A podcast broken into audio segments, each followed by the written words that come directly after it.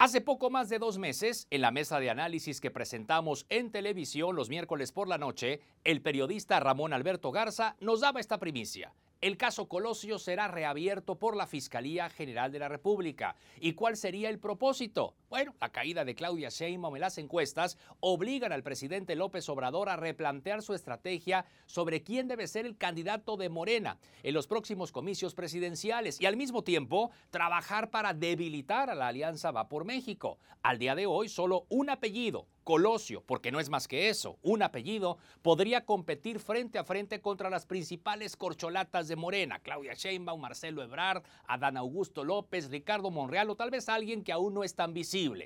En ese contexto, el viernes 8 de julio, la Fiscalía General de la República anunció, 28 años después, la reapertura del expediente del asesinato de quien fuera candidato a la presidencia de México, Luis Donaldo Colosio Murrieta.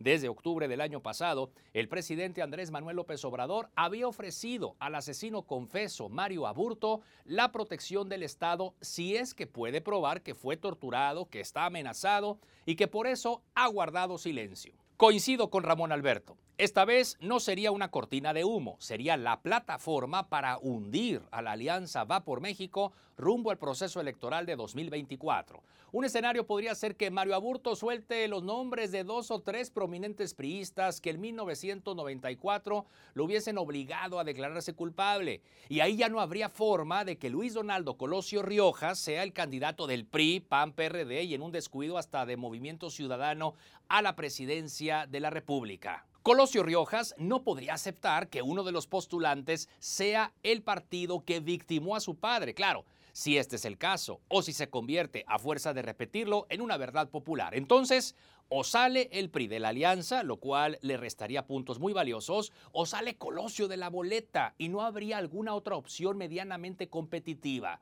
¿En realidad el presidente ve así de fuerte al hijo de Colosio? Pues no creo que tanto, pero no hay más. Es una marca que el joven Luis Donaldo no ha sabido fortalecer ni darle identidad propia, porque hasta ahora su desempeño como alcalde de Monterrey no ha sido malo ha sido prácticamente nulo, no ha hecho absolutamente nada y por ahí debería de comenzar, ¿no cree usted? Antes de dejarse encuerdar y subirse al tren de la elección presidencial.